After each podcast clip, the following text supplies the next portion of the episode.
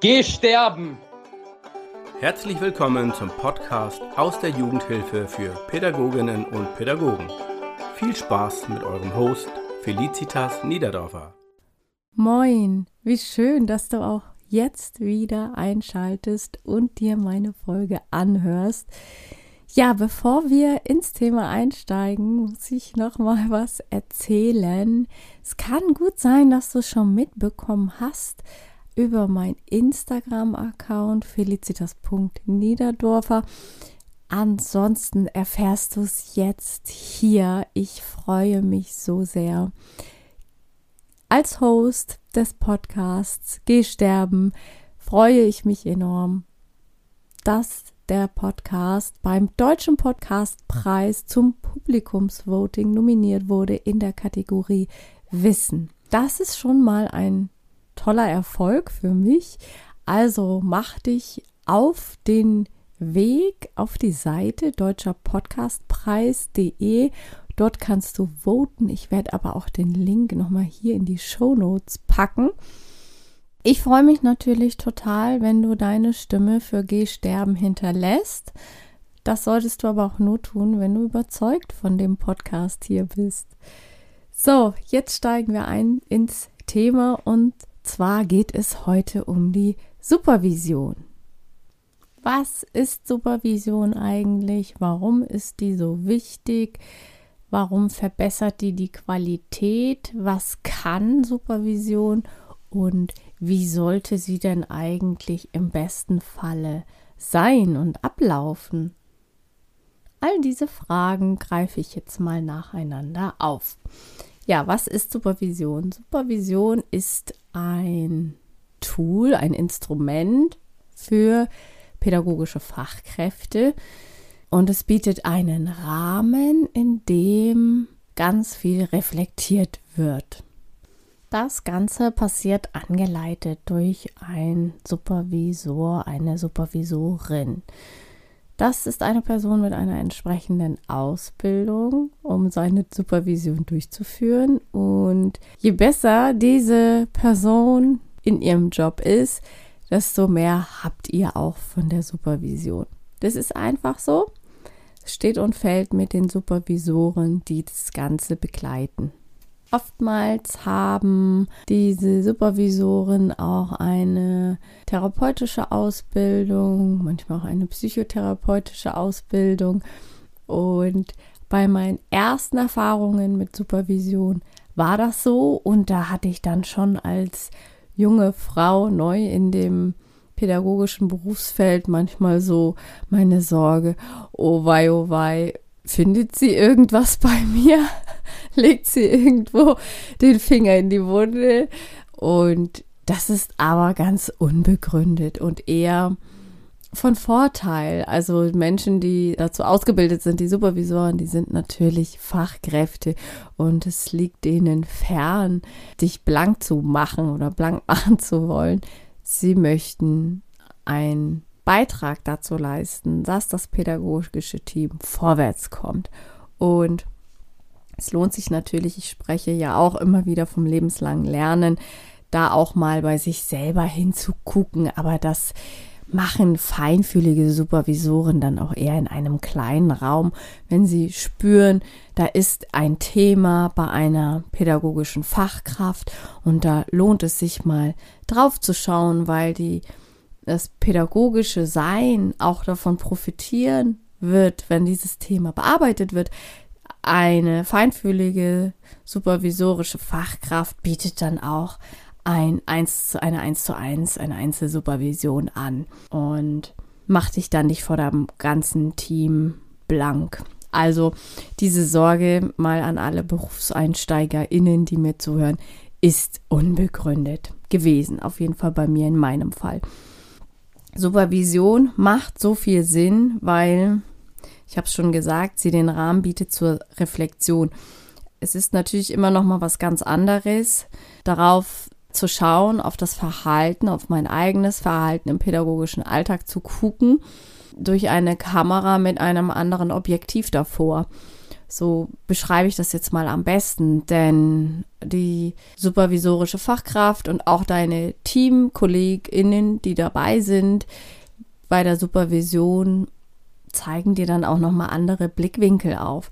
Es ist meistens so in so einer Supervision, dass man ein Thema mitbringt. Ich habe es als Gruppenleitung immer so gemacht, wenn Supervision anstand, dann habe ich in der Teambesprechung davor die Themen gesammelt, dass dann klar war, okay, mit welchen Themen gehen wir in die Supervision? Machen wir eine Teamsupervision oder eine Fallsupervision? Das sind schon mal zwei so grundlegende Unterschiede. Bei der Teamsupervision geht es um das Team, um Kommunikation, um das Miteinander. Es gibt ja auch oft Konflikte in pädagogischen Teams, die vielleicht auch mal zu klären sind. Oder es geht um die Teamentwicklung an sich, gerade auch in Zeiten der hohen Fluktuation macht es immer wieder Sinn, sich da als Team auf den Weg zu machen und gemeinsam zu schauen, okay, wo wollen wir hin, wo stehen wir gerade? Sowas kann man dann eher im Rahmen einer Teamsupervision machen. Und bei einer Fallsupervision, da bringt man dann ein Fallbeispiel mit. Man hat ein Kind, einen Jugendlichen bei sich auf der Gruppe und kommt im Moment nicht so vorwärts oder es macht auf anderen Ebenen irgendwie betroffen, sei es nun der Verlauf der Hilfe oder auch das Verhalten des Kindes, des Jugendlichen. Das kann ganz unterschiedlich sein oder man nimmt die Herausforderung durch das konkrete Verhalten des Kindes, des Jugendlichen auf und reflektiert es.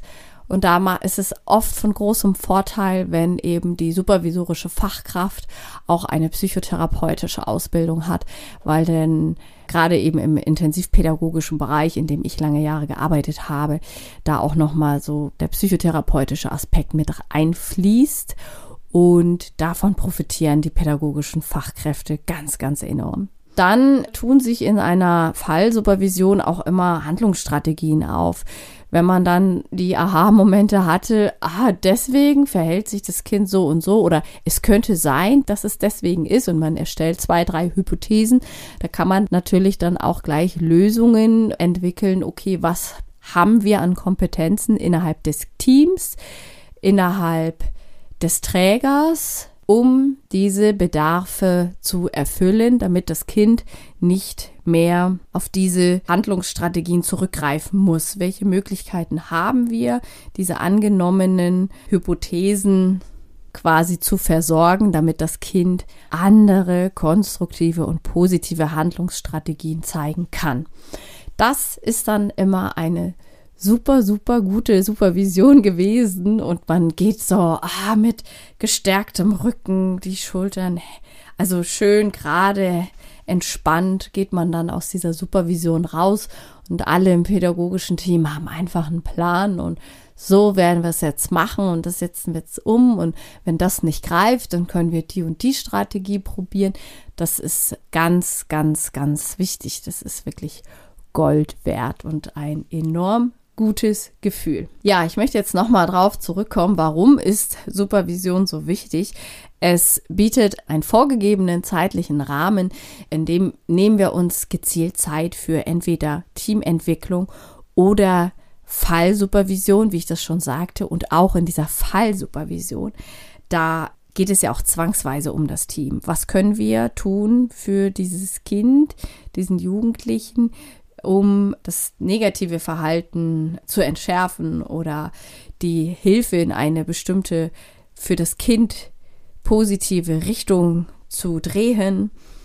Das machen wir im Alltag sonst nicht. Auch in einer Teambesprechung schaffen wir das so nicht. Da sind dann immer wieder andere Themen, die einem auch wichtig erscheinen und dann kommen Störungen dazu und, und, und. Da kommt man ab davon. Und in einer Supervision ist es einfach wirklich dass man sich nur darauf fokussieren kann.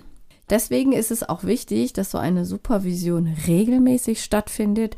Also auf jeden Fall viermal im Jahr sollte sie stattfinden. Wenn der Träger Gelder da auch, also mehr Gelder dafür freigibt, dann ist das toll. Das ist ganz, ganz toll.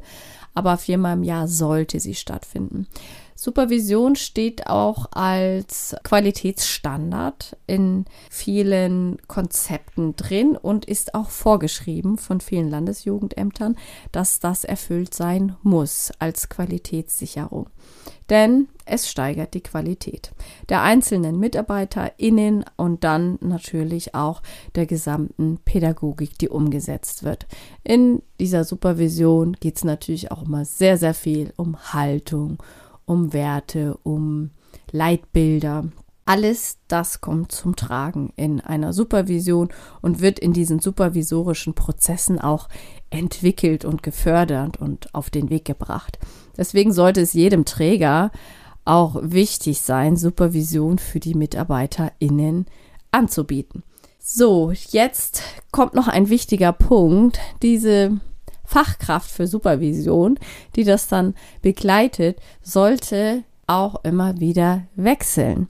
Es macht nicht so viel Sinn, wenn eine supervisorische Fachkraft viele, viele Jahre ein und denselben Träger begleitet, denn dieser objektive Blick von außen geht dadurch verloren, denn durch diese langjährige Verbindung und Begleitung wird diese Fachkraft einfach zu etwas internen schon fast, auch wenn, wenn sie von extern kommt. Aber es wird dann zu eng und diese Person weiß dann schon zu viel über die Geschichte der Wohngruppe und des Teams und des Trägers.